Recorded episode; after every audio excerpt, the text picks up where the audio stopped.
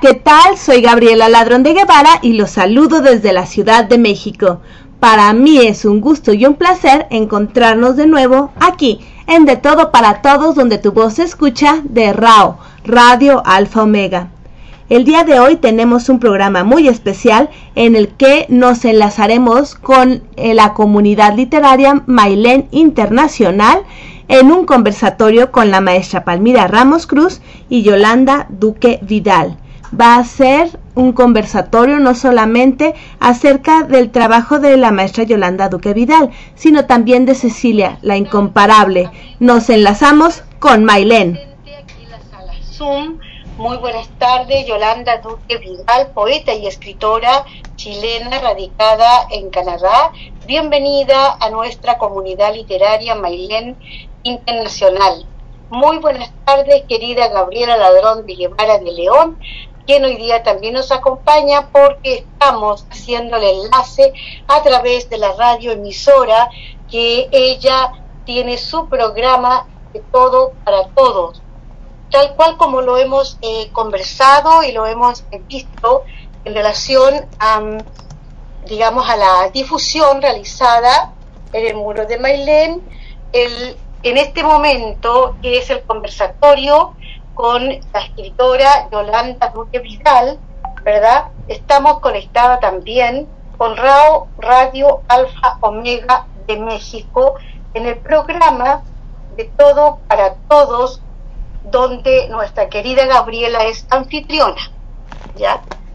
Para que todos ustedes tengan un conocimiento general de quién es Yolanda Duque Vidal, a quien he tenido el gusto de conocer gracias al homenaje de nuestra querida Cecilia, cantante chilena, la incomparable, recientemente fallecida. Entonces, eh, estas conexiones que se realizan de esta manera, desde el punto de vista personal, yo siempre las veo con un sentido espiritual. Entonces, eh, voy a comentarles a ustedes, más que comentarles, voy a hacer una lectura de una reseña de nuestra querida invitada de hoy, ya que además de hablarnos y contarnos de Cecilia, también la vamos a conocer porque su trayectoria literaria internacional y chilena es realmente muy intensa, Yolanda Duque Vidal. Así que la felicito por toda esa maravillosa trayectoria. Excelente, sin duda.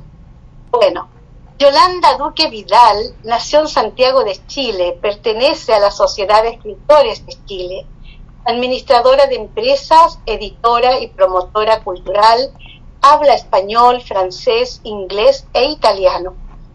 Ha publicado 10 libros, algunos bilingües, y ha sido invitada a varios festivales internacionales de poesía en México, Canadá, Ecuador, Puerto Rico, Francia, Italia, Rumania, Marruecos, Bélgica, Portugal y España. Fragmentos de su obra han sido traducidos al francés, inglés, italiano, rumano, alemán, ruso y árabe. Fundadora de la editorial Alondras, en Montreal, en el mes de noviembre de 2001, donde ha publicado a poetas de Canadá, Argentina, Chile, México y desde el año 2005 ha creado las antologías mundiales Voces sin Fronteras y Voces de Lunas, con poetas y escritores de 65 países. Ella es nuestra invitada de honor en esta tarde de conversatorio, Mailén, la poeta Yolanda Duque Vidal. Estamos entonces transmitiendo en directo a la comunidad literaria Mailén Internacional y por supuesto el enlace a, a RAO Radio Alfa Omega México nuestra querida Gabriela, que es la anfitriona del programa de Todo para Todos. Saludar también a nuestros queridos poetas y amigos que nos están viendo a través del muro de nuestro colectivo Mailén. Tenemos hoy día un conversatorio sumamente ameno y cultural. Entonces, con eh, nuestra querida Yolanda Duque Vidal, quiero primero presentar a Gabriela Ladrón de Guevara, que va a hacer las primeras preguntas con respecto a nuestra Cecilia, la incomparable. Gabriela. Muchísimas gracias, maestra Palmira. Gracias por la invitación. Gracias por permitirnos enlazarnos aquí en De Todo para Todos, donde tu voz se escucha, con la comunidad literaria Mailen Internacional. Muchísimas gracias a la maestra Yolanda Duque Vidal por participar en este conversatorio. Y me encantaría, maestra, que nos comentara de su relación con Cecilia, la incomparable. Sabemos que ella falleció hace una semana y que su voz, su música, su figura, su personalidad marcaron a una generación y también cambiaron muchas formas de ver la vida, de concebir la feminidad y de concebir el amor. Entonces, maestra Yolanda, por favor, ¿nos podría comentar de esa relación? Bueno, primero que nada, es un honor estar con ustedes, mucho gusto, encantadísima eh, de participar en vuestro programa, ya sea eh, en video, video o en la radio, ¿no? Eh, saludar a los auditores y saludar a todos los que nos van a ver después en diferido en el video. Em, bueno, yo, yo le voy a explicar que yo, los primeros años de, éxito de Cecilia, eh, yo, yo tenía un programa, estaba en un, programa de, de, jóvenes talentos en, en, una de las emisoras de Santiago, en Radio Minería. Ahí conocí a Cecilia y hicimos contacto y empecé a, y, ella necesitaba una secretaria y me ofreció el puesto, lo acepté encantadísima, ella estaba en el apogeo de su, de su popularidad. Y, trabajé como secretaria de ella desde 1964 hasta 1967. Mi trabajo consistía, lógicamente, en ayudarle a responder cientos y cientos de cartas que recibía a diario eh, de sus admiradores. Eran bolsas de bolsones de cartas que llegaban a diario. Eh, ella, ella se sentaba a mi lado, las abríamos, las leíamos una por una. Luego se respondían y en cada respuesta ella les adjuntaba una foto autografiada y luego pues al correo. Eh, también le ayudaba a pasar en limpio sus partituras, sus partituras musicales, la acompañaba en sus trámites, al derecho de autor, al banco, a los ensayos, eh, también al sello de ON, donde grababa en esos tiempos sus primeros grandes éxitos junto a la orquesta de Luis Barragán, el maestro Luis Barragán, y cada disco suyo nuevo que salía yo se lo llevaba a las radios a promocionar a los programas de DJ, en especial Discomanía con el gran Ricardo García, eh, el que el, DJ que realmente fue el que el que inauguró por primera vez el Festival de Viña del Mar, que después ya siguió en otras manos. Eh, bueno, yo qué puedo decir, ella me pagaba un sueldo puntualmente, la acompañaba para hacer sus compras, le gustaba comprar lapiceras, coleccionaba lapiceras, y en ese tiempo eran lapiceras que se llenaban con tinta, no tinta china. Bueno, era especialmente para hacer eh, los diseños de, su, de sus partituras musicales. Este, siempre por todas partes nos seguía muchísima gente, se amontonaban a su alrededor, a veces, a veces la perdía en la calle, hasta que llegábamos a su auto y podíamos irnos.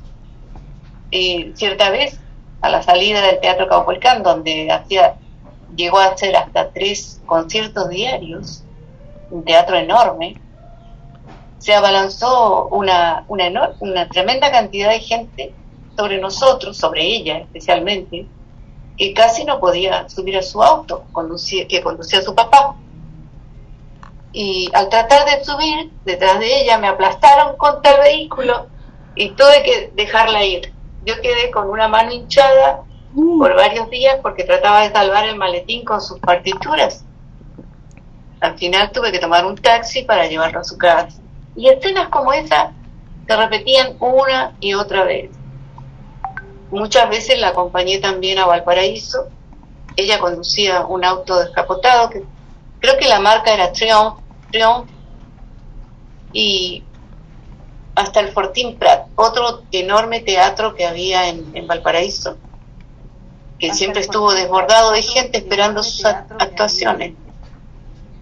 Después tuvo un Falcon amarillo. Cecilia era muy, muy buena conductora, ¿no? Daba confianza de que viajar con ella porque manejaba muy bien. En cuanto a, su voz, ese matiz de tonos únicos e irrepetibles, con un oído musical increíble, extraordinario. Yo fui testigo de, muchas canciones que, que, creaba ella misma, ¿no? Era autora de muchos, muchos temas bonitos, como eh, en los tiempos que ella grabó un tema que se llamaba La Cita, y otro que se llamaba Los Amantes, o Amantes, eh, temas románticos muy, muy bonitos. Eh, ella hacía toda la parte dos arreglos. Eh, tenía un oído increíble. Cuando íbamos al Odeón a grabar, cuando ella iba a grabar y yo la acompañaba, evidentemente, se percataba enseguida si algún, si algún instrumento desafinaba. En una tremenda orquesta, porque la orquesta del Odeón era grandísima, la dirigida por el, maestro Luis Barragán.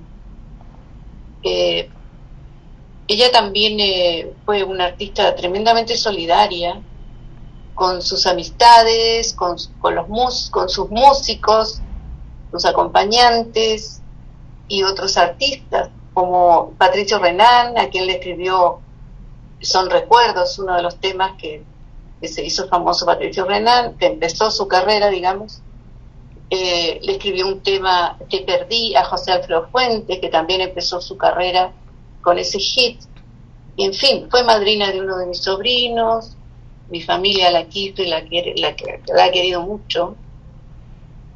Eh, en cuanto a su carácter, ella siempre amable, sonriente, de buen humor, auténtica, sin dobleces, muy espontánea tanto en la vida diaria como en, los escenarios, arriba de los escenarios, eh, especialmente con su público que ella amaba tanto.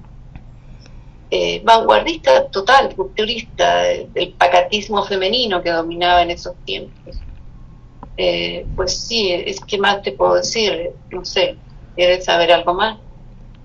Muchas gracias por compartir estos recuerdos, anécdotas y eh, sobre todo darnos la, a la Cecilia persona, amiga, mujer, también jefa, porque sí, lleva una relación de trabajo.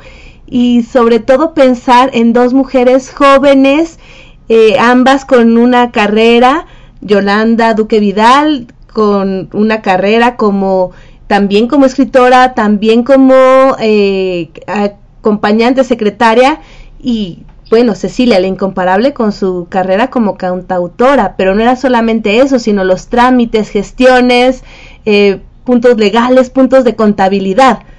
Imagínense en los setentas, dos jóvenes mujeres con toda esa eh, responsabilidad laboral y que lo hacían eh, prácticamente juntas, solas, aunque el detalle de que el papá pasara con ella se me hace un muy buen retrato de la época, de que sí, tenían su independencia, pero siempre con el papá eh, cuidando, vigilando, impidiendo ciertas situaciones incómodas su papá era su manager y, también su hermano Fernando siempre estaba con nosotros. Siempre. Su mamá a, veces estaba en Santiago y a veces estaba en, en, Concepción, en Tomé, porque era profesora, era ella en, en el sur. Entonces yo pocas veces la veía, salvo cuando venía, cuando iba a Santiago te imaginas que estoy en Santiago ahora, como estoy hablando de Chile.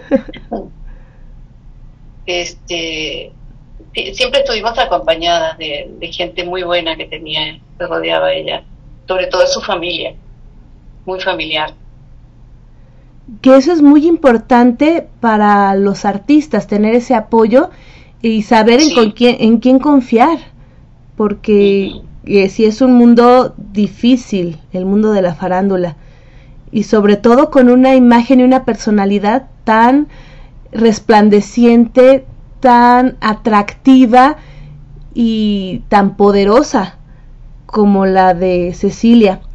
¿Y alguna anécdota de alguna canción que, nos pueda platicar, maestra Yolanda Duques Vidal? De alguna canción, como, a ver, eh, a veces yo estaba en la máquina de escribir o abriendo su correspondencia y preparándosela para que ella leyera, mientras ella estaba en, el, en el salón con su guitarra escribiendo canciones. Y eh, recuerdo bien cuando escribió La cita, cuando preparó eh, Los amantes, cuando preparó una canción que era que era original, una canción griega que la, la tradujo al español y hizo ella todos los arreglos, que se llamaba Todo ya lo sé, es, es una hermosa canción. Ella siempre estaba trabajando también, siempre.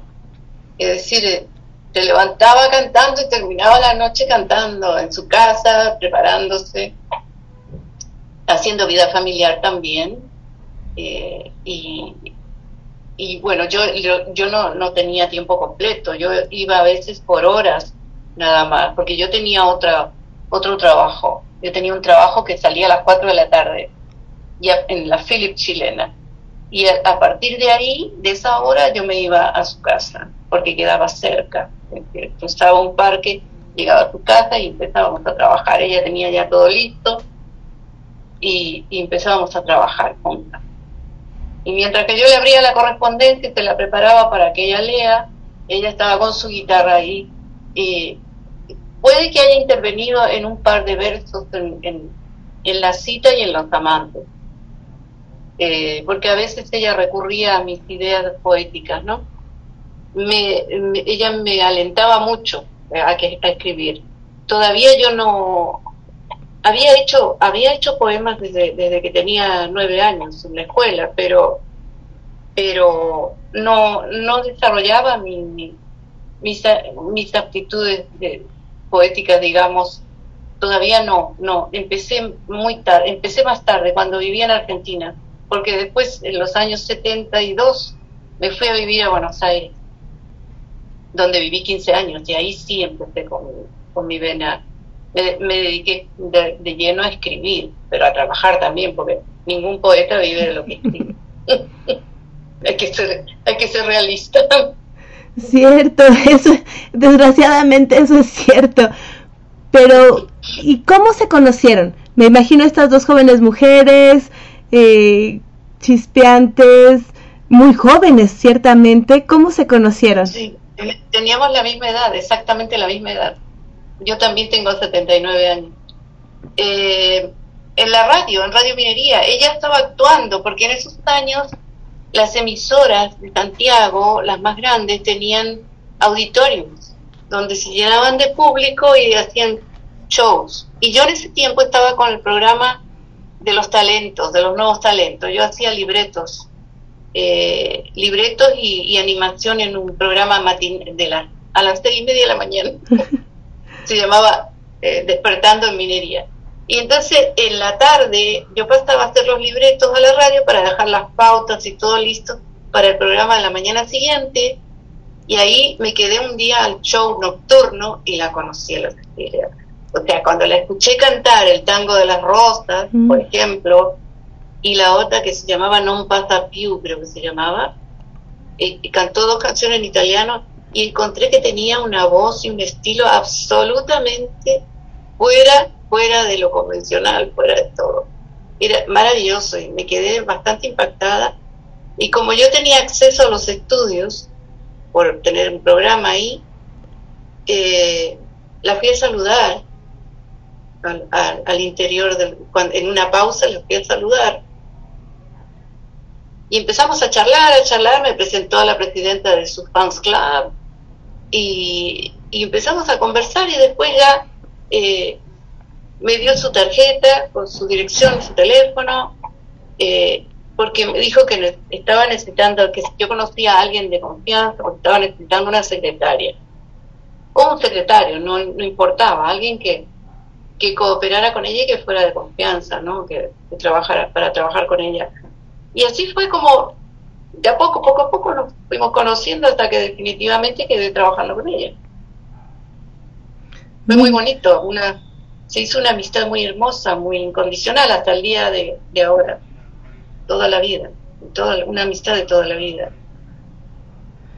Creo que eso es lo, lo más bonito, el crear esos lazos con las personas, ese lazo de amistad, el impulsarse mutuamente, el apoyarse también, porque seguramente era, era un momento, en una relación de, de apoyarse como amigas para, para triunfar cada una en su área profesional. Y me gustaría ligar esto, maestra Yolanda Duque Vidal, con su propio camino como escritora, como poeta internacional, como nos ha comentado la maestra Palmira Ramos. Sí. Bueno, eh, mi, mi, digamos ya, carrera definitiva empezó cuando ya yo hice un libro y muchos poemas escribí en Argentina, en Buenos Aires. Eh, a mí todo me inspiraba en Buenos Aires. creo que mi corazón se quedó ahí por muchos años. Y y cuando me vine a vivir a Canadá, que fue en el año 1985, yo me fui a, eh, Chile a, despedir de la familia y me vine a Canadá. Siempre pasaba, yo iba mucho a Chile, visitaba mucho y siempre iba a saludar a Cecilia. Siempre la fui a ver, siempre. O sea, la amistad siguió, siguió, siguió, ¿no? Nunca se, se detuvo en ese sentido. Eh, y entonces acá en, Montreal eh, yo seguía escribiendo, un cuadernos, anotando, nunca pensaba en, en, publicar. Y una vez aquí en Montreal fuimos con una amiga cubana a un evento cultural en la, en la sala en la sala de Simón de Beauvoir, que se llama aquí, y tiene el nombre de la gran filósofa ¿no? francesa, eh, había una señora eh, que, que, era editora y entonces mi amiga le dijo, uy, Yolanda escribe, escribe poemas y muy lindo. que Ah, sí, qué bueno, bueno. Entonces aquí hizo el contacto con una editorial que se llamaba Girouette d'Amour de Montreal. Y, y ella publicó mi primer libro. Me dijo, ¿por qué no me manda un grupo de, esos poemas y, yo me gustaría leerlos? Cuando los leyó me llamó y me dijo, quiero publicar su libro. Y ella publicó mi primer libro, que se llamó Poemas de Canto y Luna. Ese libro me llevó a México. Eh, una vez hubo una convocatoria del eh, Mujeres Poetas en el País de las Nubes, que dirigía eh, Emilio Fuego, un periodista de Oaxaca, Oaxaca de León. Y le mandé mi libro, él me pidió poemas y yo le mandé mi libro. Y me invitó en el año 1999. México fue el que me abrió el mundo. Nunca voy a olvidar eso. las mujeres poetas el, Encuentro Internacional de Mujeres Poetas en el País de las Nubes, nubes me abrió el mundo, me abrió al mundo, porque ahí iban poetas de, todo, de todos los países, incluso de, Europa, de todos los países hispanohablantes y también de Europa. Y entonces vas conociendo gente, gente que te recomienda, gente que te lleva para otras partes. Y así se fue abriendo camino. Emilio me invitó durante cinco años todos los años iba yo al festival de mujeres poetas en el país de las nubes. Y por eso que digo que conozco mucho México, porque nos llevaban por todas partes, nos dividíamos, eh, llegábamos al, Distrito Federal y ahí salíamos en dos buses rumbo a la Mixteca, o sea, del Distrito Federal hasta Oaxaca. y en los pueblos nos esperaban públicos y, niños y estudiantes nos esperaban, eh, nos agasajaban a las poetas y leíamos unas cuantas poesías y seguíamos a otro pueblo hasta que llegábamos a Guapapan de León por la noche y salíamos a las seis de la mañana desde el Distrito Federal. Y bueno, de ahí pues este, conocí gente de Europa, que empezaron las invitaciones para todos lados, Francia, Italia, España, todo eso. Y, y en, luego Rumanía, en Rumanía conocí escritores del, del, de Europa del Este, de todos los países árabes, eh, y me, invitaron a Marruecos por medio de, de un escritor sirio kurdo, me recomendó a Marruecos, de Marruecos me recomendaron a Portugal y así se fue haciendo, se fue haciendo la cadena. Luego estuve en Poetas a París, en el octavo encuentro, eh, donde nos llevaron a leer a un teatro y también a la, al Café de Fiore, donde, donde han pasado los grandes de ahí por el Café de Fiore, ¿no? Ahí se conoció, por ejemplo, Jean, Jean Paul Sartre con Simón de Beauvoir, ahí hay fotografías y todo. ha sido todo hermoso, hermosísimo, pero como digo, mi gratitud eterna para México. De ahí salió todo. Pues qué, qué buena coincidencia el haber venido a Mujeres Poetas en el País de las Nubes, que ciertamente es un encuentro que nos cambia la vida. Y muchísimas gracias también por expresarse tan bello de, de México, de, de, mi tierra, de su gente. Muchísimas gracias y gracias por compartir con nosotros esta, eh, estos recuerdos de su propia trayectoria y también de el tiempo que, que compartió profesionalmente con Cecilia la Incomparable. Muchísimas gracias, maestra Yolanda Duque Vidal. Un placer, un placer. Muchas gracias. Muchas gracias, Gabriela. Y bueno, saludos también muy cariñosos para todos los radioescuchas que han, eh, se han informado a grandes rasgos, ¿cierto?, de esta gran eh, escritora, poeta chilena, Yolanda Duque Vidal, que además fue eh, amiga y también su la secretaria de nuestra querida cantante Cecilia la Incomparable. Muchas gracias. Y bueno, Yolanda que Vidal, eh, también a usted por estar aquí presente mientras usted conversaba con nuestra querida Gabriela Ladrón de Guevara.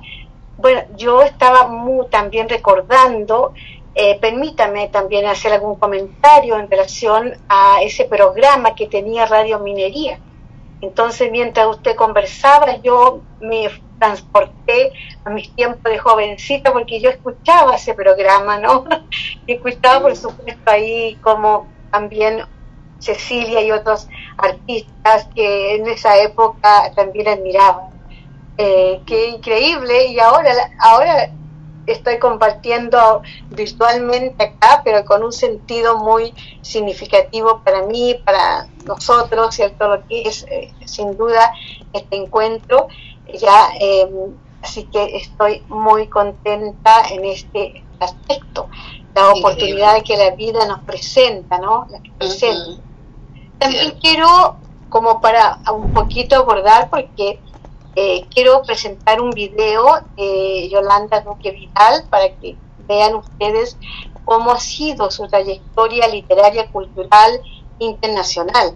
Pero antes eh, eh, querida Yolanda, quiero, eh, fíjese usted, eh, hacer algo que me ha dado mucho que pensar, que sentir en relación a lo que significó Cecilia, la incomparable en vida, que la conocí, no personalmente, pero sí a través de sus canciones, a través, cierto, de toda su trayectoria también, y bueno, lo que significó para todos los chilenos quedó muy en evidencia cómo todo el pueblo, ¿cierto?, eh, la amaba realmente hasta el mismísimo día y por supuesto aún más con respecto ya a lo que ella nos dejó como legado.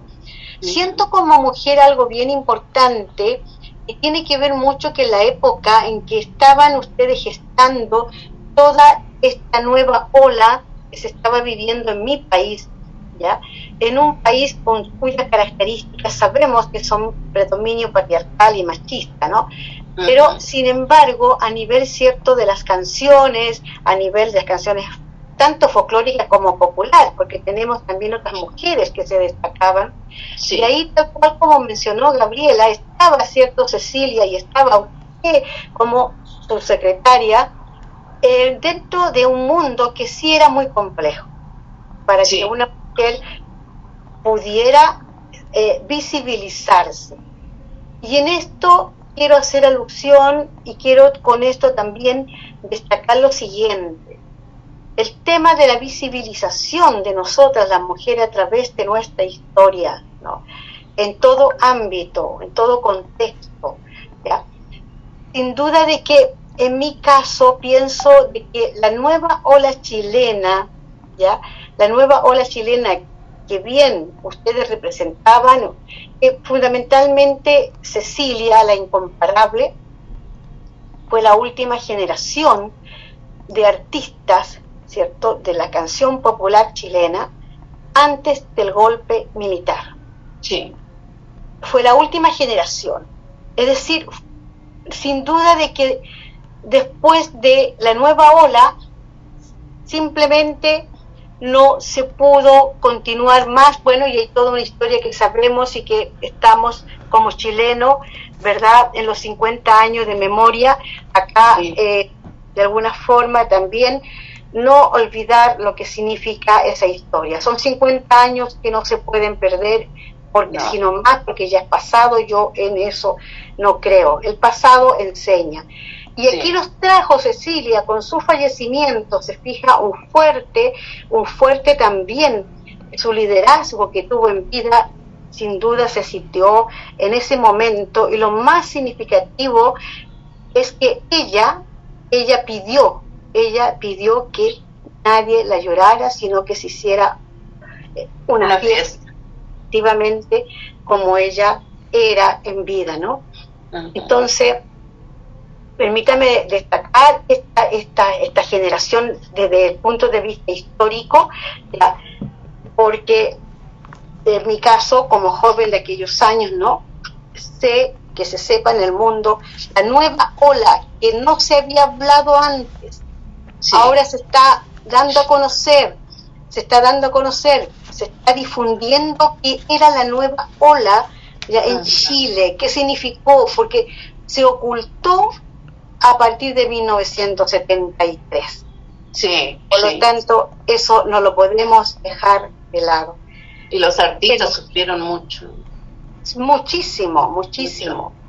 Muchísimo. Tenemos muchos casos dolorosos de artistas, músicos también, ya, en fin, hay mucha historia ahí que eh, en, el ámbito eh, artístico, en el ámbito también eh, cultural, del arte en general. Bien, eso quería acotar, estimada Yolanda Duque Vidal, ya en este momento tan emotivo, tan significativo, porque yo simplemente fui una, ¿cómo se llama?, admiradora de Cecilia, ya, y trataba de cantar como ella, recuerdo cuando la escuchaba en la radio trataba de cantar sus canciones. Trataba de cantar. Tu voz, tu voz imposible de imitar. Pero sí tuve, yo recuerdo, tuve alumnas, alumnas, que hablan de no muchos años atrás, cuando yo lo hacían, ¿eh?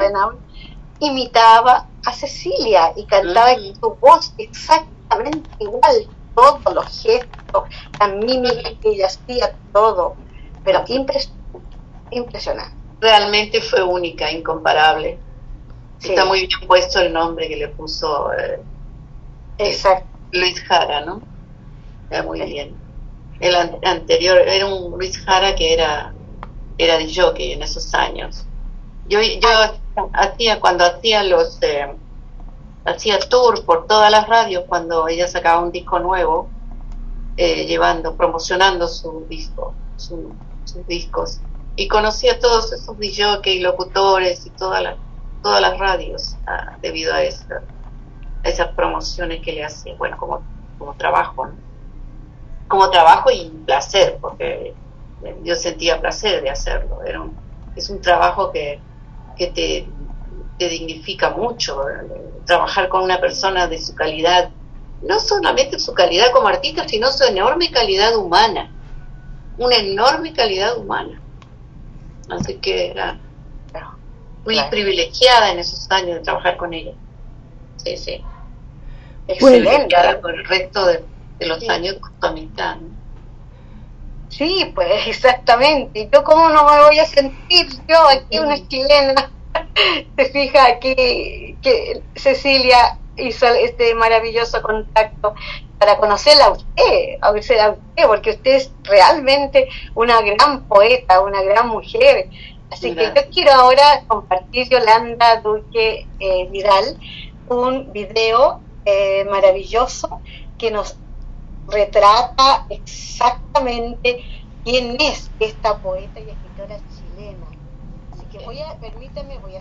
Muchísimas gracias a la comunidad literaria Mailén Internacional por permitirnos hacer este enlace con la escritora Yolanda Duque.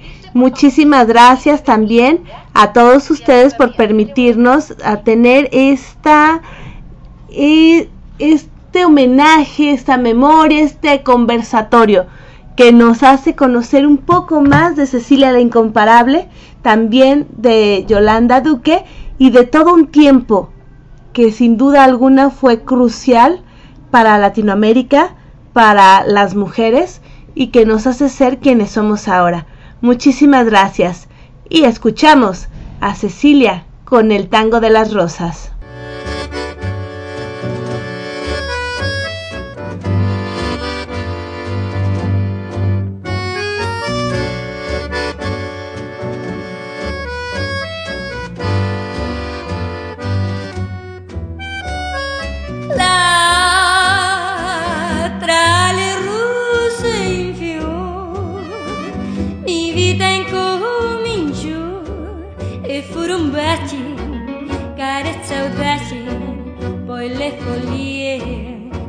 pasión. Otamo la susurra, un bacio ardente, la fa tremar.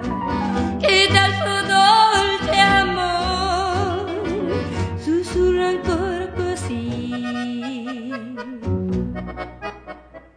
Amami, baciami con pasión.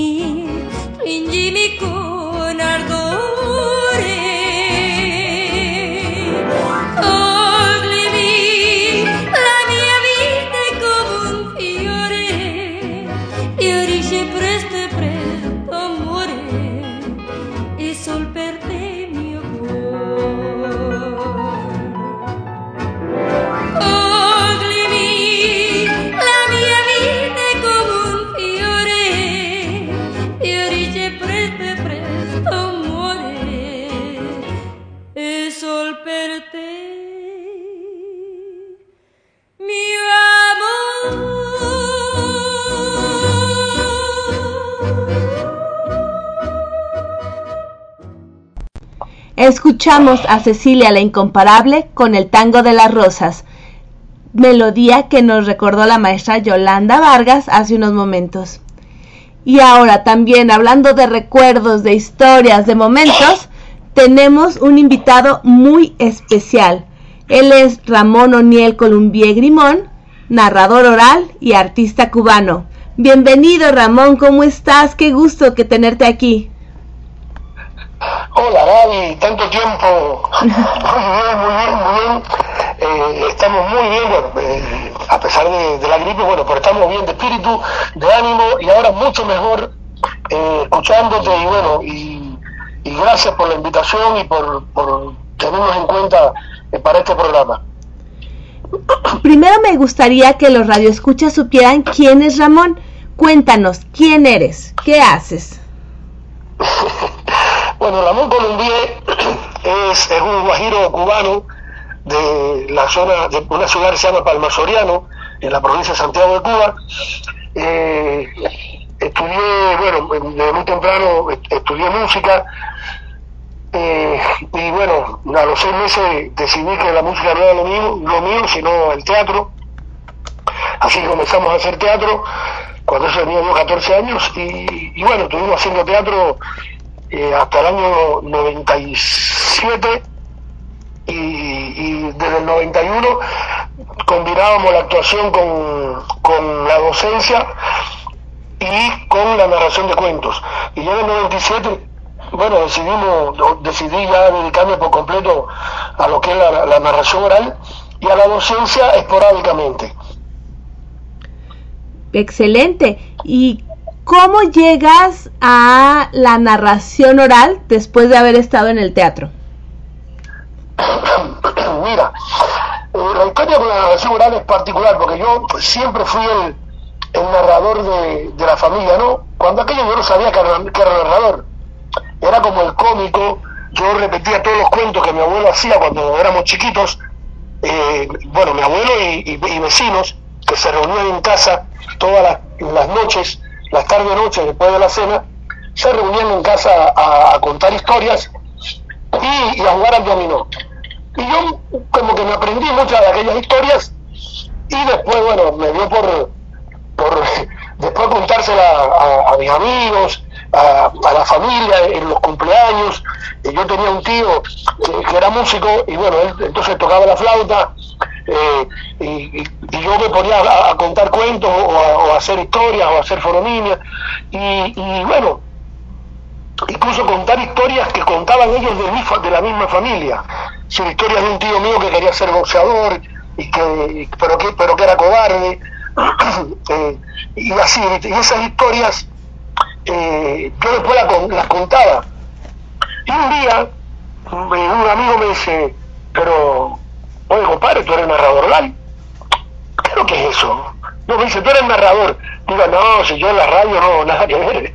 yo no tenía idea. Pensaba que estaba hablando de, narración de deporte, ¿viste?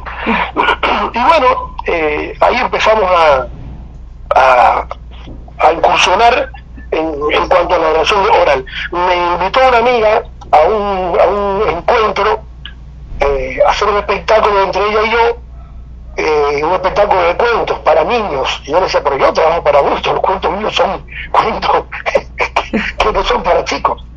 Así que bueno, me dice, pero las historias que tú cuentas de tus abuelos, sí, los chicos les van a servir. Y además me dio un par de, de ideas, de historias que ella había leído y que le parecían interesantes para mí.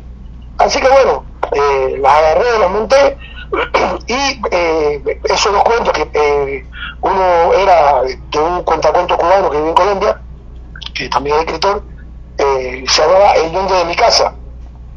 Y otro que realmente te digo no recuerdo el nombre, ni siquiera recuerdo el autor, pero sí en ese mismo espectáculo conté una historia que me contaba mi, mi nana, que era un cuento acumulativo, de un gallo que quería ir a la boda del tío Perico y, que se comió un, grano y se ensució el pico y bueno, y por ahí empezó a pedir animales y a, y a, y a objetos que le el pico y nada quiso. Entonces con, esos tres cuentos yo, bueno, pues, estuve en el espectáculo con ella y te juro que, que nunca más me pude desprender. Ahí estuve eh, entre los cuentos, la docencia y el teatro, hasta que en el 97 decidí que ya eh, iba a dedicarme solamente a la, narración de cuentos. Excelente. Y la narración como, bueno, nos ha dado oportunidades como conocernos, eh, estar en diferentes eh, festivales y que, bueno, puedo decirles a todos los radioescuchas que Ramón realmente sí sabe contar para niños. Lo he visto hacerlo de una manera muy amena, también de una manera muy cercana y es un placer verlo trabajar. Sí, incluso, yo te confieso, incluso en el teatro le tenía, eh, en ese momento no era ni miedo, no me gustaba trabajar para chicos, no, no, no, no, no me gustaba, no me gustaba, no, quería apuntar para chicos. Y desde la primera vez que conté un cuento para chicos, que vi la reacción, y cuando hice la primera obra de teatro para chicos, que recuerdo que fue una versión de Caperucita Roja, donde yo primero era el cazador y después el, cajero del lobo se fue del grupo y tuve que asumir la, el personaje del lobo. Eh, después de eso yo te digo que el placer más grande que puede tener un artista es poder trabajar para los locos bajitos a decirle yo a Manuel Serra. Son un primor, es el mejor público porque además es el más crítico, el más sincero, no te engañan, cuando lo hacen mal te lo dicen o por lo menos te lo hacen decir cuando no te escuchan, cuando se paran y se dan. Entonces, cuando logras tenerlos ahí pendiente, ellos están demostrando que lo estás haciendo bien. Y, y, son, bueno, repetirte, son un público muy crítico y muy agradecido sobre todas las cosas. Muy agradecido. Es un verdadero lujo, un verdadero primor poder trabajar para los chicos y las chicas. Excelente, sí, porque sí, tienes razón, es un público difícil, pero también es un público muy agradecido. Pero no solamente eres narrador oral, sin, ni, bueno, y tallerista, actor, músico, también tienes una vena musical muy fuerte que, que se ve cuando estás narrando, también la, la utilizas, sino que también además te dedicas a otras cosas. Un excelente cocinero, un barman maravilloso y siempre estás buscando muchas oportunidades de cambio. Sí, mira, eh, yo creo que la vida te va, te va obligando a descubrirte, ¿no? Eh, y, a descubrir que, que, que, tienes talento que, que, quizás no, no lo sepas. Eh, lo de cocinar, eh, sí, yo mm, me gusta cocinar, cocino desde que tenía 13 años, que veía a mi viejo y le pedía que me enseñara cómo se, cómo se hacían las comidas, y, y me encanta cocinar, me encanta cocinar y me encanta cocinar para mucha gente me encanta, como tengo que cocinar, por ejemplo, para mí solo, soy un desastre, pero cuando quiero, cuando cocino para mucha gente, le pongo tanto amor que realmente, bueno, imagínate, era el cocinero de mi, de mi, de mi bar, así que... y, y, lo, del bar, lo del barman también es, algo que salió como, como por una obligación. Eh, yo estaba trabajando acá en Argentina eh, en un proyecto que se llamaba Lectura sobre Ruedas, que me permitió eh, conocer el país casi completo, eh, haciendo esto que, la, que nos apasiona. Y bueno, cuando se cae el, proyecto, que se agota por, por, el presupuesto, los, que los gobiernos cambian y bueno, ahí mismo se cambia toda la política cultural. Bueno, se elimina el proyecto ese y yo decía, ¿qué hago ahora? Así que un día me puse a, hacer tragos en una barra, armé una barra y me puse a, preparar tragos. En ese momento, bueno, eh, yo sabía hacer canchanchara, que es el trago más viejo de la coctelería cubana, y sabía hacer eh, el Cuba Libre. Mm, Así que me puse aquí para poder aprender a preparar un mojito, eh, a preparar el, el chicle, el daiquiri y el Santiago y esos otros tragos que son típicos de la costelería cubana. Así que bueno, fue todo muy coyuntural. Y como yo digo siempre, lo que voy, lo que yo voy a hacer mal o lo que no me gusta no lo hago.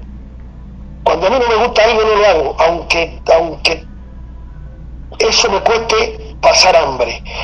Soy un tipo que me apasiona cuando, cuando emprendo algo y para tener pasión en lo que emprendas, te tiene que gustar. Porque además si te gusta a ti, seguro que vas a lograr que al público le guste. Eso es una premisa que tengo desde hace mucho tiempo y, creo que me ha dado muy buen resultado. Eh, porque me ha permitido ser honesto también en, lo que hago, eh, ser honesto en la narración, ser honesto en, la música, aunque no soy músico. Yo siempre digo que, que mi abuela decía, hay amores que matan, y uno de esos amores es mi amor por la música, porque yo la amo, pero ella no me quiere para nada, ¿no? pero como me apasiona, le pongo, eh, le pongo el corazón cuando lo hago, quizás por eso también a la gente le gusta.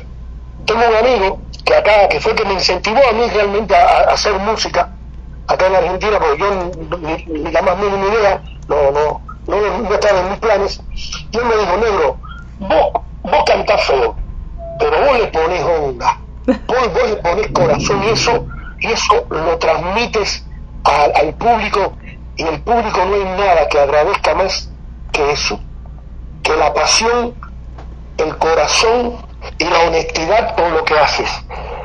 Y bueno, nada, seguí haciendo música y, creo que voy mejorando de a poco. de a poco voy, eh, haciendo que la música empiece a quererme a mí también, como yo la quiero a ella. bueno, pues qué bella descripción. Y bueno, mencionas, y sí, los, eh, para que los radioescuchas sepan, vives en Argentina. Cuéntanos, ¿cómo es tu vida en Argentina después de haber sido, como nos platicaste, un guajiro de, completamente cubano con todas las raíces, identidad y todo lo que eso implica? Mira, eh, mi vida en Argentina eh, es es la vida, es, es como la vida de ser guajiro. Yo sigo siendo un guajiro cubano. Eh, yo, por ejemplo, todos los meses eh, hago un guateque, que es una fiesta cubana, una fiesta campesina, eh, donde visto de campesino, hace un chancho, un puerco a la púa, con yuca, con mojo y con gris, con una banda de, son cubano en vivo y la gente bailando.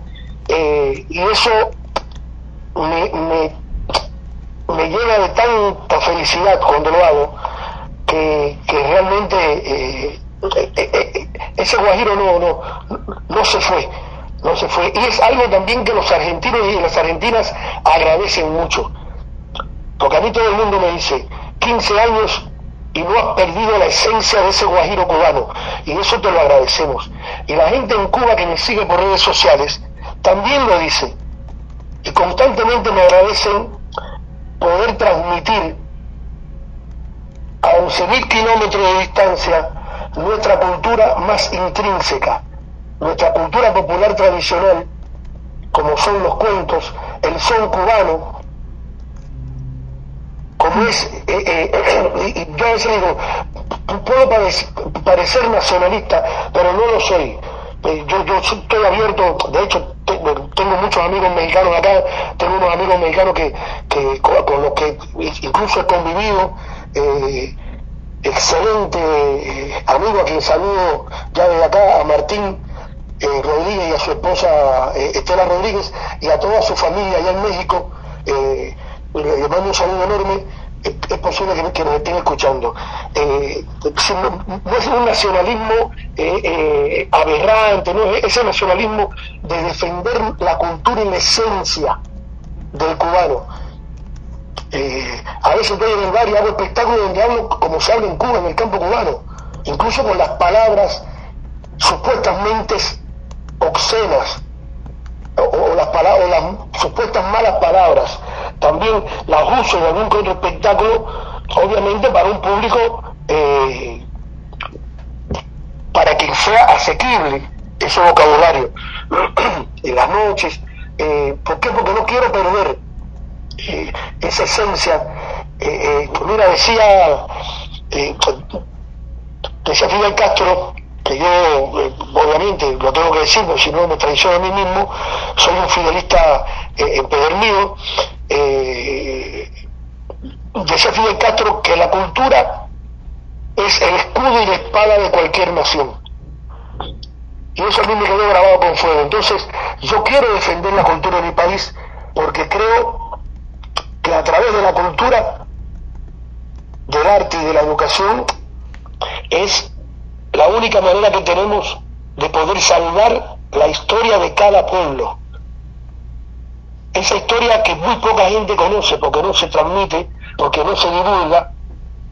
Eh, yo quiero constantemente estarla repitiendo. Yo te voy a hacer una anécdota.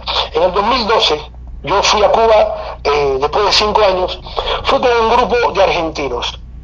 Y yo les contaba a ellos de, dónde surge el, son cubano y, les mencionaba el guirito. Mm, y ellos me decían, ¿dónde queda eso? Nos queremos ir. No, pero mira, eso queda en un lugar muy, de muy difícil acceso en Cuba. No, no importa, queremos ir. Y, yo los llevé allí. Y fue una fiesta lo de esta gente. Y esta gente, eh, eh, cuando eh, en algún evento coincidimos, ellos no pueden dejar de mencionar eso, de la satisfacción que les dio poder estar allí, en el lugar donde nace uno de los ritmos más populares del mundo, que nació hace más de 200 años y que aún hoy se sigue bailando y se le sigue llamando como se le llamaba en aquella época, Mengón Kiribá. ¿Me entiendes? Entonces, eso también la gente te lo agradece, poder visitar esos lugares tan importantes de una nación tan importante para el mundo entero, ¿me entiendes? Claro, claro, que es, que es, es parte de ti, de, de quién eres, porque eres, eh, eso puedo, decirlo, claro, eres muy honesto, muy transparente y muestras, muestras quién eres, muestras eh, tus raíces, muestras tu identidad así, sin ningún tapujo. Claro. No, yo sé, mira, y si hay algo que, que yo siempre digo, eh, llevo 15 años en este país y me he recorrido el país casi completo. Ahora estoy, estoy rindiendo tres asignaturas pendientes que tenía en la Argentina, que era conocer Tucumán, Salta y Jujuy. En estos momentos estoy recorriendo la provincia de Tucumán eh, en una gira y, realmente eh, eh, sigo tratando de ser como, como he sido siempre, con esa transparencia. Yo siempre digo, Ramón Colombier Grimón es este negro que está acá. Yo me desnudo, desnudo mi alma delante de todo el mundo todo lo que puedan decirle de mí que no lo hayan visto en estos días es mentira. Siempre, siempre lo digo. Eh, a veces yo, eh, tú también soy a veces muy, muy elocuente. Eh, mi, propia sinceridad me, me, me, hace ser elocuente y me hace ser honesto, tengo una honestidad a, a, prueba de balas. Y publico cosas a veces en el Facebook que a mucha gente le duele y se ve retratado, yo no menciono nombre, pero la gente se ve retratada. Es como el dicho que dice, eh, al que le caiga el sallo que se lo ponga, ¿no? Claro. Y a veces hay gente que sale a decirme cosas y ofenderme. Hay personas que, no me conocen, personas que me conocen por las redes sociales, no me conocen personalmente. Y han dicho, no, ¿por qué no te vas para tu país, negro de N, eh, acá? Y lo que le ha caído encima, en, la, en el Facebook sobre todo, es un ejército de gente, y, lo menos que le han dicho, es ese negro de M que tú dices, ha hecho por este país en menos de 15 años lo que tú no has hecho en toda tu, vida. Y eso, eso a uno le llena de una satisfacción tan grande, Gaby, y te da la, la seguridad de que lo que estás haciendo no lo estás, no lo estás haciendo mal. Y que ser como eres tampoco es un delito, tampoco eh, eh, es nada menos, sino todo lo contrario. Entonces, bueno, vamos a seguir siendo como somos, seguir siendo honestos, seguir siendo transparentes eh, y no mentir. Yo, yo no miento. No miento, no me gusta mentir. A mí la mentira me, me, me trajo muy malas consecuencias y yo desde que tengo, no sé, 30 años, que son la mitad de mi vida, yo me propuse que yo no miento. Porque mentir es lo peor que te puede pasar. La mentira no se puede esconder. Donde se encuentre, la van, donde se esconda la van a encontrar. Bien, como decía, hay un dicho popular, eh, que la mentira, por mucha ventaja que tenga, la, la verdad, aunque le falten las piernas, las va a alcanzar. Sé. Sí, sí, sí. No miento y me ha muy bien de, esa, de, esa, de, ese, de ese tiempo en que yo dije no miento más. Me ha ido muy bien, me ha ido muy bien en la vida. Qué bueno, qué bueno y me da muchísimo gusto porque como te decía, eres una persona muy abierta, muy alegre porque bromeas de cualquier cosa y lo haces de una manera muy sana además porque no no hay ni ni la ni el chiste a costa de la persona. Si tomas un chiste contra una persona es contra ti mismo, porque siempre eres muy respetuoso. Sí, a veces me dicen, ¿qué estás diciendo? Porque yo, yo, me, yo me cargo lo mismo. Yo me cargo lo mismo. Eh, a ver, mira, yo en mi bar, por ejemplo, que dicho sea de paso, lo tuve que cerrar. Lo tuve que cerrar porque, bueno, eh, Argentina estaba en una crisis muy, muy jodida. Bueno, tuve que cerrar el bar. Eh, y lo cerré, ¿sabe por qué? Por no traicionarme. Porque yo en mi bar, por ejemplo, no permito el reggaetón. Tengo un hijo reggaetonero en Cuba. Hoy en día está en, en, allá arriba, en lo más alto del top ten nacional. Y, y pueden entrar en sus redes sociales y van a ver que donde cualquier, en todos los países aparece un tema y un video de, de Oniel, el bebechito como le dicen. Y él sabe que en mi bar no lo va a tocar nunca. Porque tengo que ser consecuente conmigo mismo. No me puedo traicionar. ¿Me entiendes? Y en mi, mi, mi reggaetón, acá hay un tema musical que lo baila todo el mundo que se llama El Bombón Asesino. Ajá. Y en mi bar no se puede tocar el bombón asesino ni se puede escuchar. La perra. Otra, otra canción del mismo grupo. No, no. Porque yo digo, si estamos viviendo en una época donde salimos a la calle con un cartel ni una menos, basta de, violencia contra la mujer, y seguimos escuchando esos temas que lo único que hacen es eh, eh, poner a la mujer en el escalón más bajo de, la sociedad y del ser humano, no hacemos nada. Y lo otro con el humor. Han ido humoristas, no como el que, como, no, no, aquí no, no. Porque yo, yo le digo a, al público argentino, un país que tiene a Lelutier y que tiene a Luis Landricina, no tiene necesidad de estar escuchando a Midachi que, que, dicen tres palabras y de las tres palabras dos son palabras obscenas en contra de la mujer, además. O de los gays, o de, de los ciegos, ¿entiendes? Constantemente se están burlando de las personas con alguna dificultad física o alguna dificultad sexual, que, que no hay dificultad, o, o, o, alguna inclinación sexual. Entonces, eh, eh, no, en mi bar no, no, no, no, o yo tengo que ser consecuente con lo que digo. Claro. Además, si Fidelita soy de Mariano, y, y Guevara decía que, hay, que había que hacer, que había que decir lo que uno hace. Primero era hacerlo y después decirlo. No llenarse la boca diciendo esto, esto, esto y después hacer lo contrario. Eso no sirve. Para mí eso se llama prostitución del carácter. Entonces yo mi carácter no lo voy a prostituir. Yo soy así, soy un jodedor de primera mano, soy, bueno, te digo, estoy en cama con una gripe, sin embargo yo salgo y sí, vivo haciendo chistes, no importa. ¿Qué te pasa? No, la cefuela. digo, una enfermedad que se llama cefuela. ¿Y eso qué? No, se fue la juventud. Entonces la gente ya se ríe, ya es otra cosa. No, ¿qué te ¿Cómo andamos? No, no, vengo del hospital, me pasé toda la madrugada en el hospital. ¿Qué te pasa, Ramón? No, fui a ver si me mandaban algo para sentirme mal, pero dicen que no tienen nada. Entonces, eso también la gente lo, lo agradece porque la gente como que se empapa de esa de ese ánimo, ¿viste? de tirar para adelante, y la gente viene mal y se va bien bar, ¿me entiendes? Eh, así que bueno, ese es el Ramón.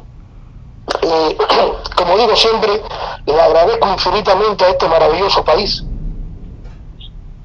del que no me, no me he querido ser, eh, hacer ciudadano, porque también soy un tipo muy tosudo, soy muy tosudo, y en 15 años no me decidí, bueno, ahora ya me decidí porque realmente estoy perdiendo muchas oportunidades de trabajo en, Uruguay, en Paraguay, en Brasil, que son lugares donde no, no tengo que pedir visa, pero como tengo, no tengo la nacionalidad cubana todavía, sí o sí tengo que pedirla. Y son visas que se demoran mucho y a veces las funciones salen de un día para otro o, de una semana para otro, para otra.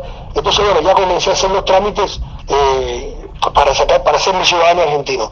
Sobre todo porque ya no te exigen eh, abdicar de tu ciudadanía oficial, como era antes. Ahora puedes tener hasta tres ciudadanías. Yo no quiero, te quiero, yo dos y basta. ¿Me entiendes? Eh, pero es un país que, al, que le agradezco porque he sido una persona en todos los puntos de vista y en todas las aristas, tanto como docente, aun cuando no ejerzo la docencia, como artista, como persona, como pareja, como amigo, he sido una persona antes y otra después de la Argentina.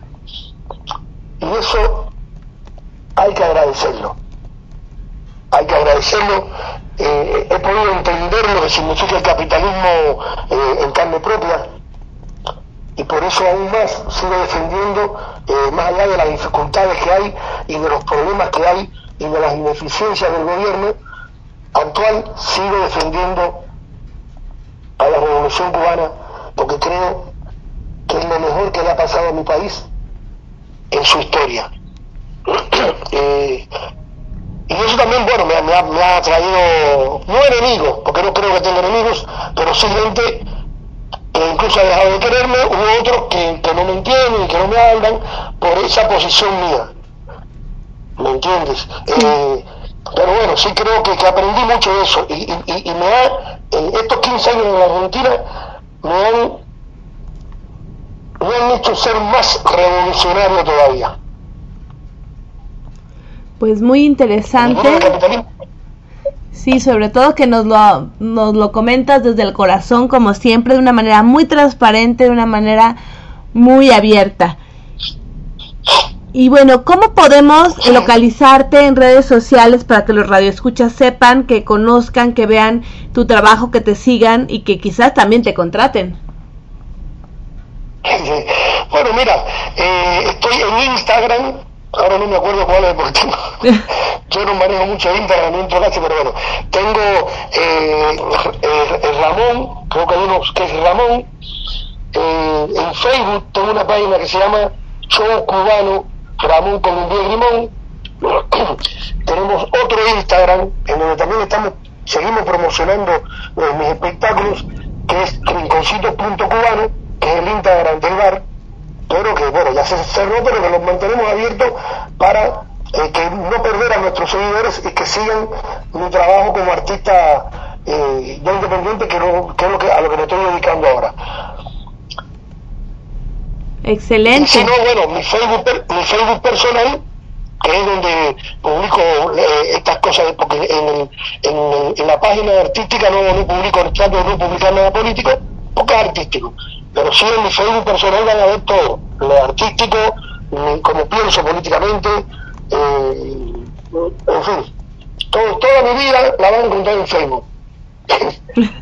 Ramón Columbier Grimón es el Facebook, y si no, el show cubano Ramón, Ramón Columbier Grimón. Excelente, para que te sigan como Ramón Columbier Grimón y que también este conozcan tu trabajo como artista, conozcan tu, eh, tu trabajo como también como empresario, como cocinero, barman y mil cosas a las que te dedicas porque eres incansable. Pues muchísimas gracias. De ser mi abuelo que barco parado no gana fletes. Así que hay que moverse. Sí, eso está maravilloso porque sí, siempre estás eh, trabajando, buscando oportunidades, eh, viendo nuevas posibilidades y eso eh, para un artista, para un ser humano, eso es muy, muy importante. Mira, decían los, los, los árabes, si mal no recuerdo, que la palabra enfermo significaba sin proyectos.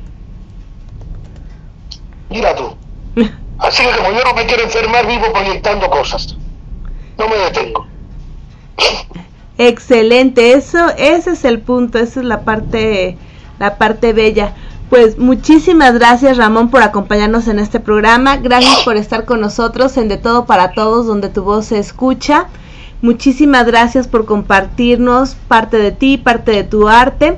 Tenemos comentario. Eh, nos dice Irene, muchas felicidades al señor Ramón por toda su bella trayectoria y manda aplausos y rosas. También eh, Irene manda corazones, Nini palomitas. Ah, también Katy Gómez manda saludos a tu invitado Gaby, un abrazo.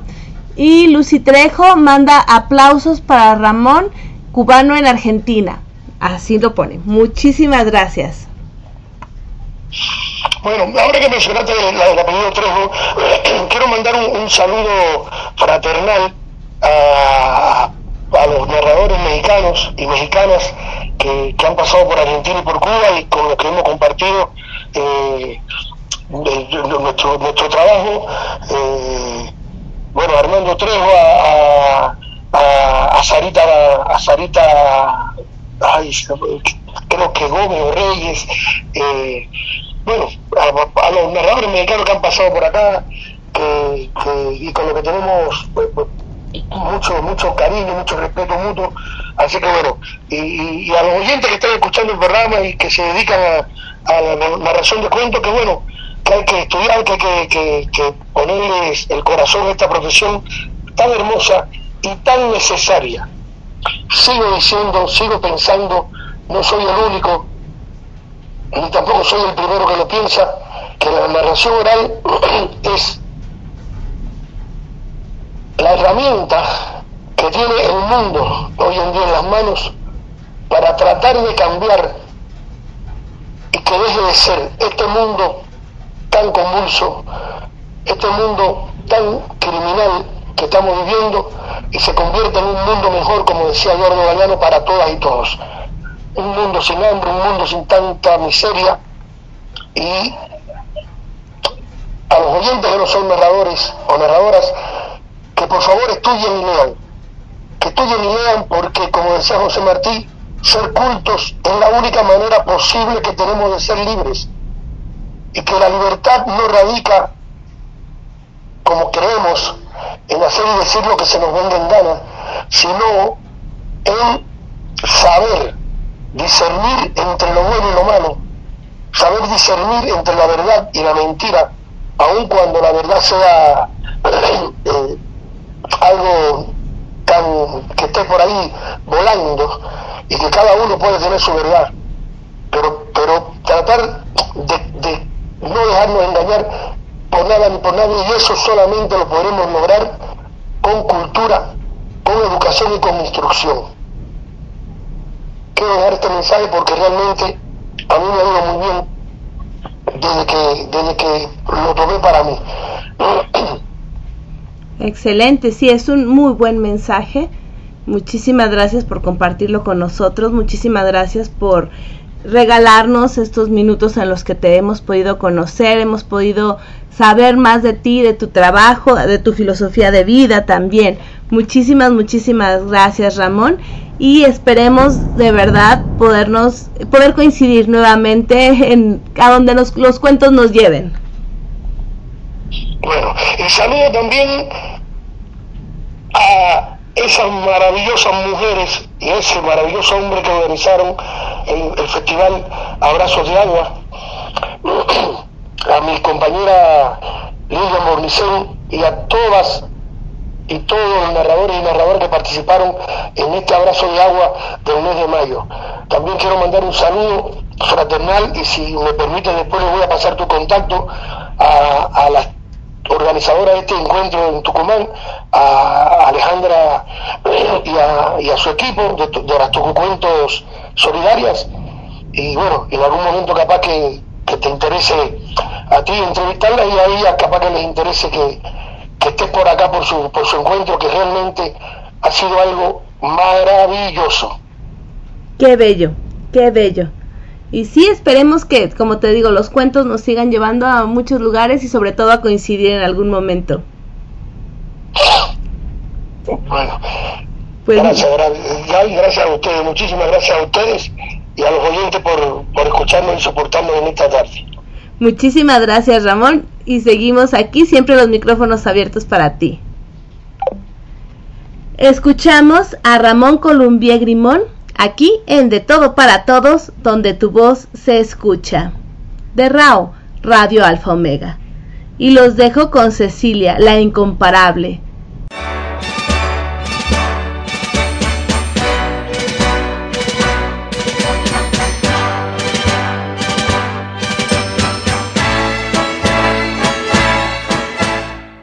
cuántas horas y el teléfono callado,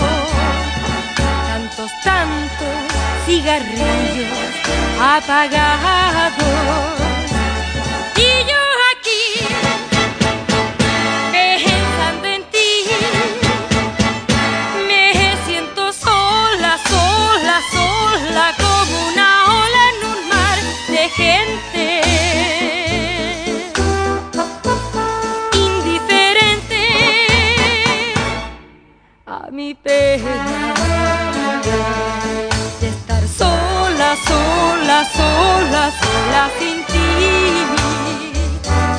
sola sin ti. Se ha puesto el sol y ya muy pronto será de noche. Cuando me llames no habrá amor, sino reproches de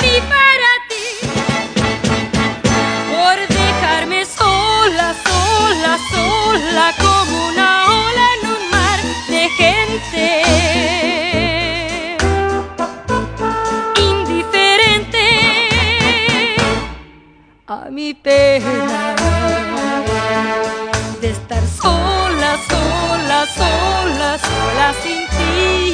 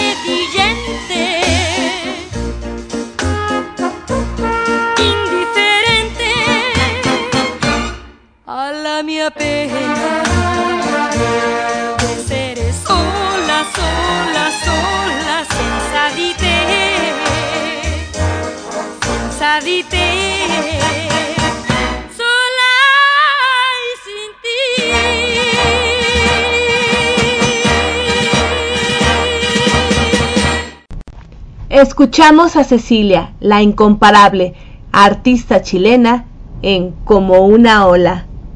Muchísimas gracias a todos ustedes que están aquí, a sus mensajes.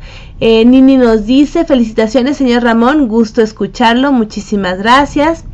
Y continuamos aquí en De Todo para Todos, donde tu voz se escucha. Y tenemos a una de nuestras consentidas, a la doctora Fiona y su cápsula de la risa.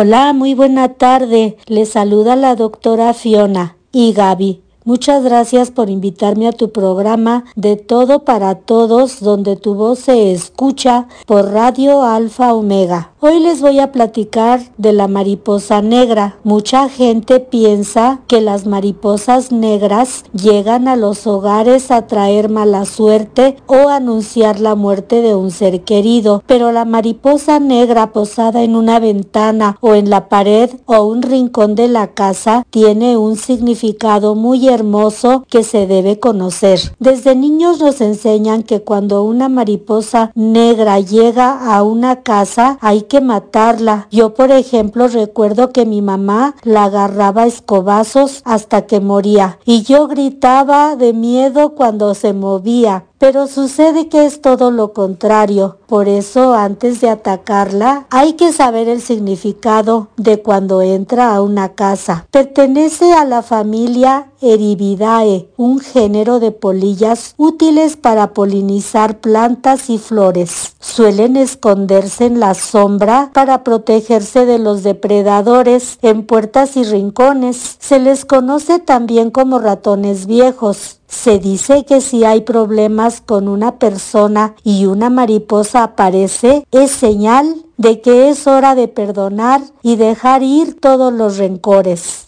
Lamentablemente se han matado a miles de estas mariposas injustamente, así que dejemos de pensar que su presencia lleva malas noticias. Mejor hay que ayudarla a salir abriendo la puerta o la ventana. Recuerda que no llega para hacer daño. Lo más probable es que venga a llenar tu casa de bendiciones y nuevos comienzos. No nos dejemos llevar por su color.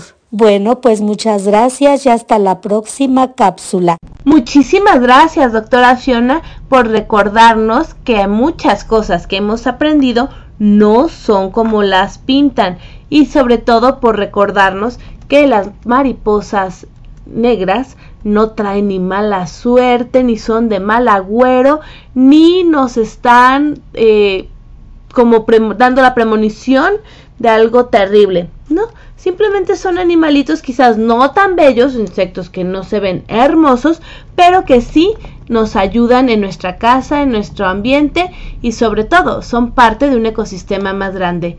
Muchísimas gracias, doctora Fiona, por compartir con nosotros.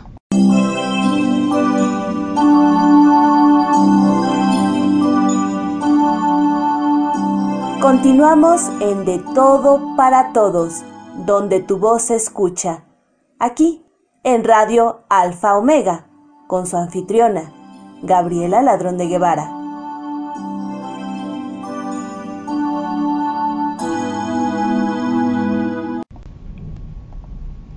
Me quiero envolver en los pétalos de las flores, descansar en sus hojas para luego ser llevada a otro lugar. Quiero que el aire sea mi hogar, que me lleve a los pinos más altos y a los desiertos más áridos, Quiero ser tragada por el río para desembocar en el océano, que el sol me convierta en sal y vapor para poder subir a las nubes más lejanas.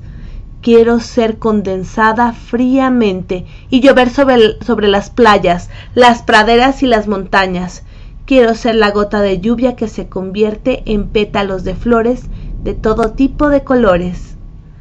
Dayan Motolinía, Querétaro, Pétalos, Poesía de Morras.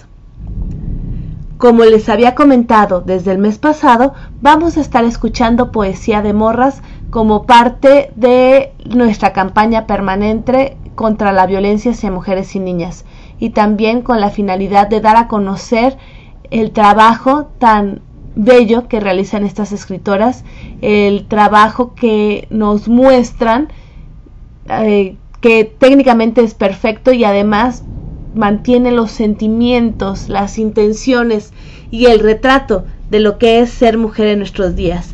Gracias, Poesía de Morras.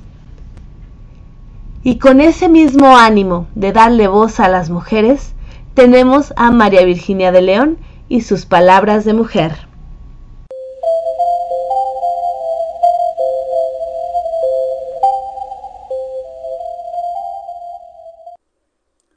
Mucho gusto saludarles desde la Ciudad de México. Soy María Virginia de León y les traigo la cápsula Palabras de Mujer. ¿Sabían que una de cada ocho a nueve mujeres en el mundo padecerá cáncer de mama en algún momento de su vida? Un mal que afecta a personas cada vez más jóvenes. En México, entre 11 y 14% son menores de 40 años, es decir, están en una etapa en la que son especialmente vulnerables a estrés emocional y psicológica.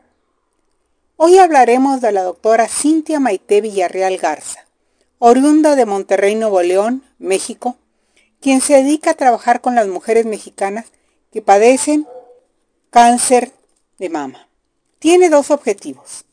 Lograr una detección oportuna y administrar tratamientos adecuados que aumenten las posibilidades de curación. Además, promueve iniciativas que las ayuden a enfrentar la enfermedad de la mejor manera posible para que continúen con su vida fortalecidas. Egresó como médico cirujano del Instituto Tecnológico de Estudios Superiores de Monterrey. Posteriormente, obtuvo las especialidades en medicina interna y en oncología médica en la Universidad Nacional Autónoma de México. Realizó la maestría y el doctorado en ciencias médicas e investigación en la UNAM, así como la alta especialidad en cáncer de mama en Sunnybrook, Odette Cancer Center de la University of Toronto.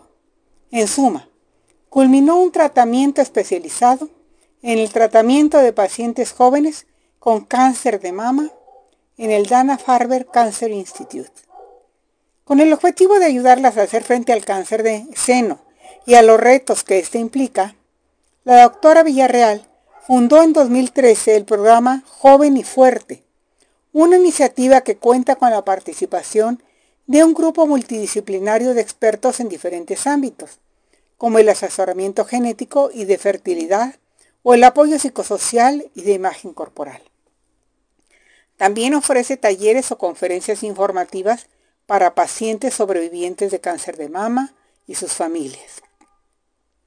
Es directora de oncología clínica en el Centro de Cáncer de Mama de TechSalud, así como profesora en el Tecnológico de Monterrey. Ha publicado más de 120 manuscritos en revistas internacionales y es líder de opinión en cáncer de mama a nivel nacional e internacional. Está al frente del Departamento de Oncología Médica del Centro de Cáncer de Mama del Hospital Zambrano Helion. Al compaginar su carrera como médico con su interés por la investigación, ha tomado acciones prácticas en beneficio del cuidado y la educación de las pacientes, con quienes establece una estrecha relación para servir de guía y apoyo.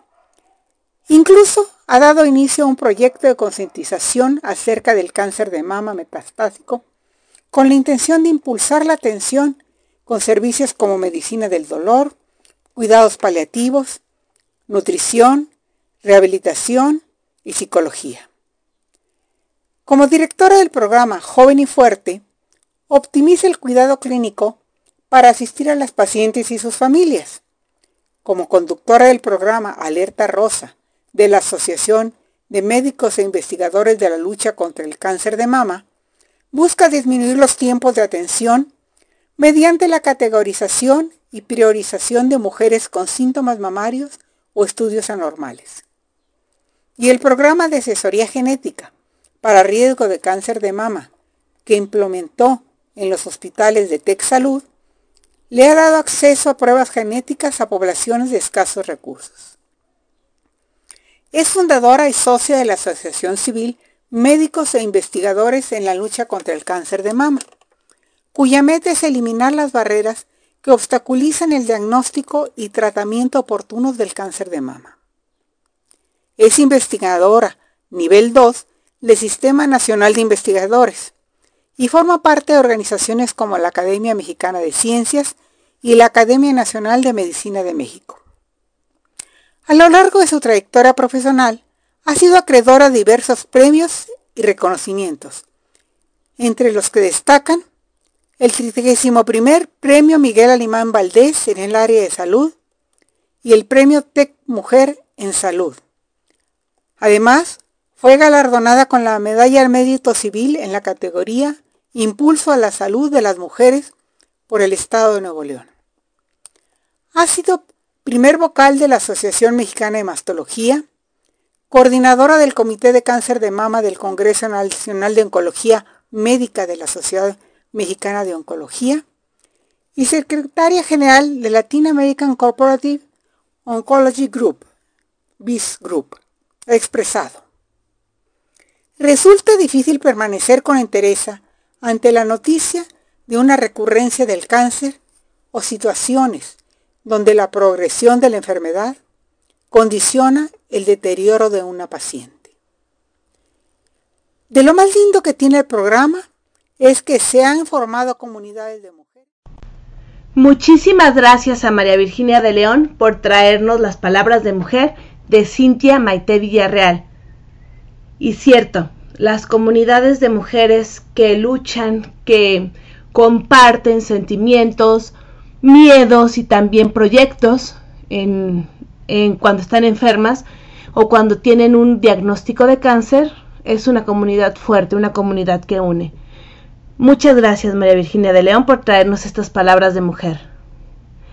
Y yo les recomiendo, de verdad, revísense cada mes su palpación mamaria, eso es esencial. Cada año vayan con su ginecólogo a su revisión normal. Y les recuerdo también que después de los 40 años la mastografía y el ultrasonido mamario son esenciales. Hay lesiones, yo lo digo por, eh, sí, por experiencia propia, hay lesiones que no salen en la palpación que solamente son identificables mediante la mastografía o el ultrasonido. Así que no nos confiemos. Es muy importante tener control estricto, revisarnos, conocer nuestro cuerpo y además tener la, eh, la disciplina de acudir al médico regularmente. Muchísimas gracias María Virginia de León por traernos las palabras de mujer de Cintia Maite Villarreal.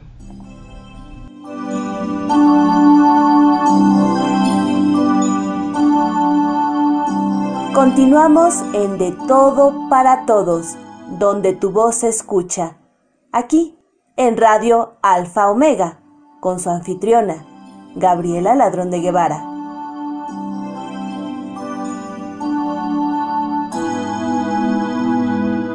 Hoy es primero de agosto.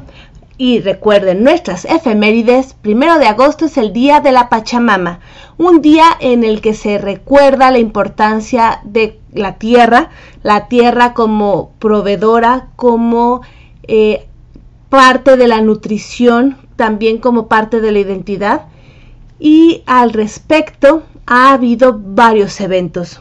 Uno de ellos fue el lanzamiento de la antología Gritos de la Tierra 2, de eh, que compiló Estela Nabone y en la que participó con un poema. También participa Esmeralda Méndez y ella nos ha acompañado anteriormente y el día de hoy nos trae uno de sus poemas, parte de Gritos de la Tierra 2. Antología Poética Internacional Gritos de la Tierra, número 2, poema para la antología titulado Embrujo de la Tierra, escrito por Esmeralda Méndez de Costa Rica. Embrujo de la Tierra. Le duele a mares su pena cuando la queman con brea, grita como plañidera y estornuda minerales de sangre extraídos de la testa de muertos en vida. La acusan de bruja por hechizar el antaño con sus aguas cristalinas. Por eso la condenan a morir en una hoguera se va encorvando, asfixiada con el humo del irrenunciable progreso. Colapsan sus riñones con el fétido piñal. Bruja, vieja verde. Sí, ella nos embrujó con sus veraneras, nos cautivó con el aroma de sus prados, sació nuestra sed con lágrimas del cielo e hipnotizó al sol con el canto del jilguero. Nos ha dado tanto y todo, pero hoy tiembla de miedo y fragmenta la losa sin querer. Grita como parturienta de cuerpos inertes. Los gritos de la tierra retumban bajo mis pies. Debo escuchar, curar sus heridas, despertar de este letargo o morir con ella en la hoguera. Muchísimas gracias Esmeralda Mentes por compartir el día de hoy, primero de agosto, Día de la Pachamama, tu participación en la antología Gritos de la Tierra 2. El día de hoy se hizo el lanzamiento de esta antología y pueden conseguirla en Amazon tanto en su versión física como en la versión digital. Las la venta, lo que se recaude de la venta, va a ser eh, destinado precisamente a programas de preservación de zonas naturales protegidas. Muchísimas gracias Esmeralda Méndez por compartir con nosotros. Y tenemos comentarios y saludos. Irene nos dice al respecto de Poesía de Morras, de la poesía de Dayan Motolinía, nos dice, muy bella poesía, serio violencia en mujeres y niños. Cierto, Irene, debemos parar la violencia contra mujeres y niñas. Nini nos dice, gracias, doctora Fiona, por la información de las mariposas negras. Katy Gómez nos dice, gracias Fiona, me encanta todo lo que nos traes y ahora lo de las mariposas negras. La verdad nunca pensé que fueran malas, solamente que son muy feas y me dan miedo, pero trataré de ya no tenerles tanto miedo. Muchas gracias. Lucy Trejo nos dice, aplausos para la doctora Fiona, siempre nos trae temas distintos y siempre son muy interesantes. Muchas gracias. Irene, respecto a lo de cáncer de mama, nos comenta a cuidarse mucho y dice felicidades María Virginia de León. Nini, muchas gracias María Virginia de León por compartir tan importante información acerca del cáncer de mama. Y también Nini nos manda una imagen acerca de la Pachamama. Muchísimas, muchísimas gracias por compartir con nosotros. Y vamos a escuchar a Cecilia, la incomparable, con Te perdí.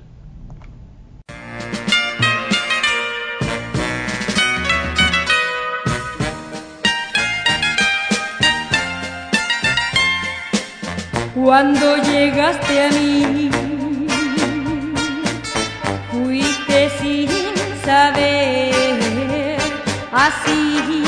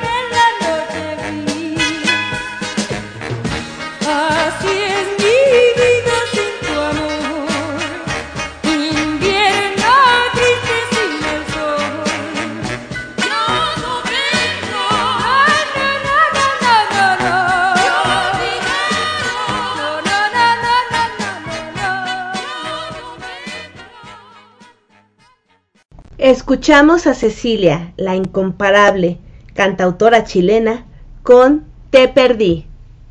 Muchas gracias. Y continuamos aquí con voces de mujer, voces muy diversas que nos traen diversas enseñanzas, anécdotas, reflexiones. Y viene la elegante voz de Elba Moncada. ¿Qué tal amigos y amigas de De Todo para Todos, donde tu voz se escucha?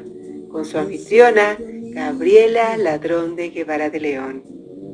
Sí, soy Elba Moncada y los saludo desde la hermosa Ciudad de México. Sisu era un perrito solitario que vivía en la calle y constantemente pasaba por una tienda del dólar general en Carolina del Norte. Un día vio un hermoso unicornio de peluche a través del cristal y se enamoró perdidamente de él. En una ocasión, con sigilo entró a la tienda e intentó llevárselo, pero los trabajadores se dieron cuenta y se lo quitaron.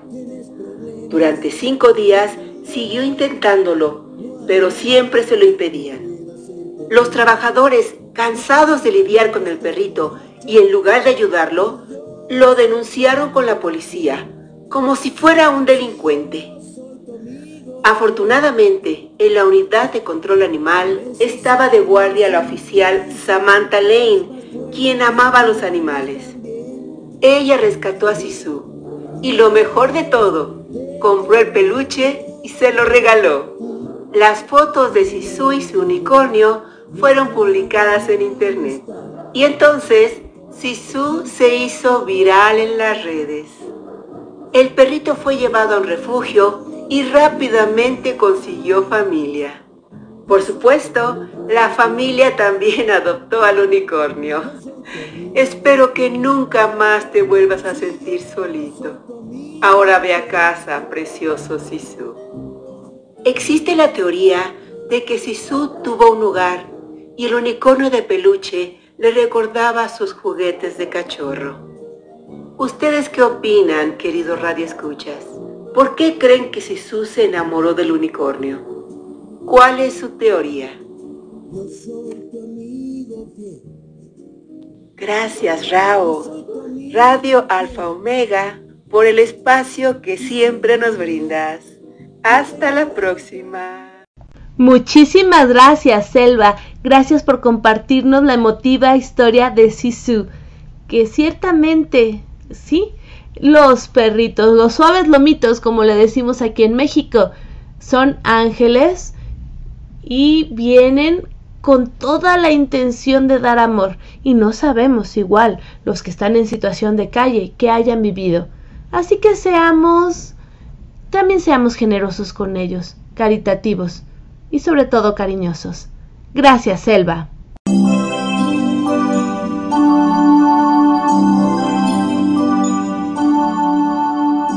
Continuamos en De Todo para Todos, donde tu voz se escucha. Aquí, en Radio Alfa Omega, con su anfitriona, Gabriela Ladrón de Guevara.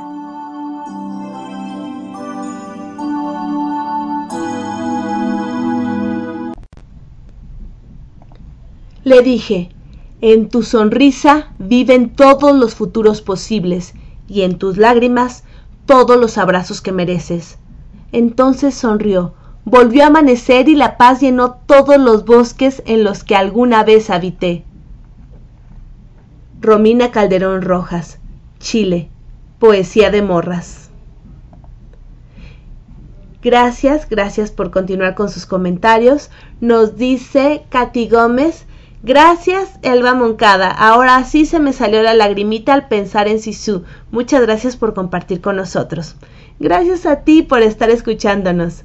Y así también, otro de nuestros consentidos llega con su peculiar estilo narrativo. Sí, exactamente, nuestro padrino, Guillermo Holguín. Buenas tardes. Les envío un cordial saludo desde la Ciudad de México. Soy Guillermo Holguín Castro y el día de hoy les quiero compartir un cuento titulado La Biblioteca de Juan Ramón Santos, escritor español. Cada vez que Juan Ramón ordenaba su biblioteca, algo no le gustaba. La veía muy común, muy simple. Pareciera que hubiese comprado los libros con el único afán de adornar los estantes.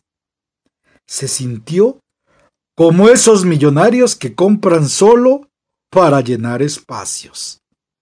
Fue cuando decidió cambiarlos y probó alinearlos por tamaños. El efecto le pareció interesante.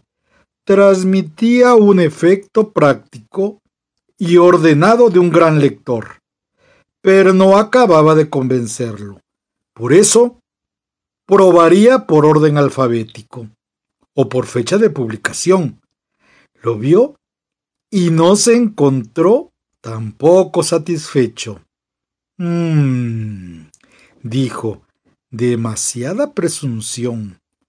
Lo mejor sería ponerlos en estricto orden de autores. Pensó, por algo así lo hacen en las grandes bibliotecas. Inmediatamente se puso manos a la obra. Sonrió y comprobó que eso comenzaba a gustarle. Pero algo le faltaba, ese pequeño detalle que habría de otorgarle valor a su biblioteca. Lo distribuiría mejor por temas. Lo repartió entre poesía, novela y ensayo. Mucho mejor, dijo, aunque enseguida pensó que la colección podría decrecer. Así que se incorporarían nuevos géneros, nuevos títulos y nuevos autores. Y fue dejando huecos para sus futuras adquisiciones. Al terminar, tomó aire, se alejó y contempló su trabajo, y el resultado le pareció casi perfecto. Pero algo no funcionaba del todo. Después de pensarlo mucho, comprendió que el problema era que la biblioteca no podía estar escondida en su recámara, que tenía que estar en el lugar más importante de la casa. Así que sólo alcanzaría la perfección que él deseaba. Entonces, con gran solemnidad, tomó sus tres apreciados libros y se los llevó al comedor. ¡Wow! Doctor Guillermo Holguín, esa biblioteca tan gigantesca nos tiene anonadados. Muchas, muchas gracias.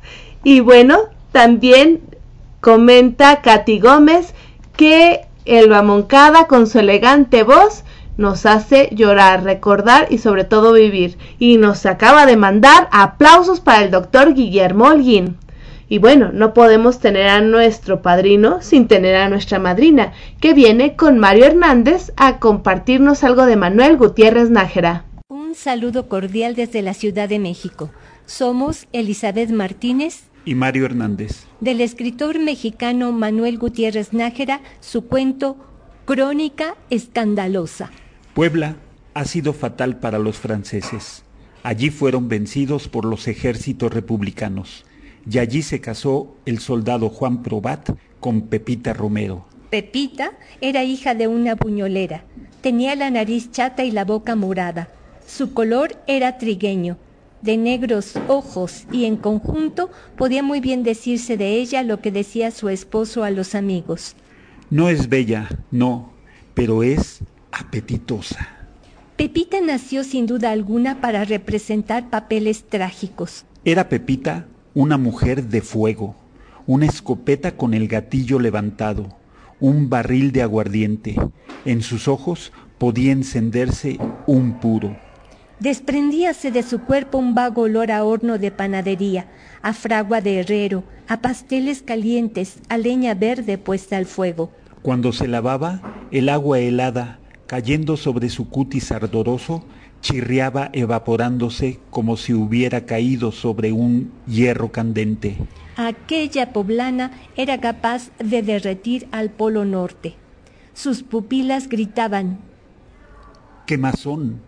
Y lo más raro es que no alarmaba al vecindario, ni mandaba traer las bombas, ni recurrían a los gendarmes. Nada. El marido, confuso y asombrado, sufría con paciencia las flaquezas de sus prójimos y se reservaba a colocar este epitafio sobre la tumba de su esposa. Aquí ardió Troya. Pepita Romero abandonó su patria y fue a París con los soldados de la intervención. Pero el cielo castiga, y el soldado que vino a México en son de conquista, conquistó en su mujer una preciosa joya. El infeliz marido tuvo que sufrir una intervención tripartita, de rusos, de alemanes y de ingleses. Ya perdía la cuenta y todo se volvía conjeturas. Si será este, si será aquel, si será el otro.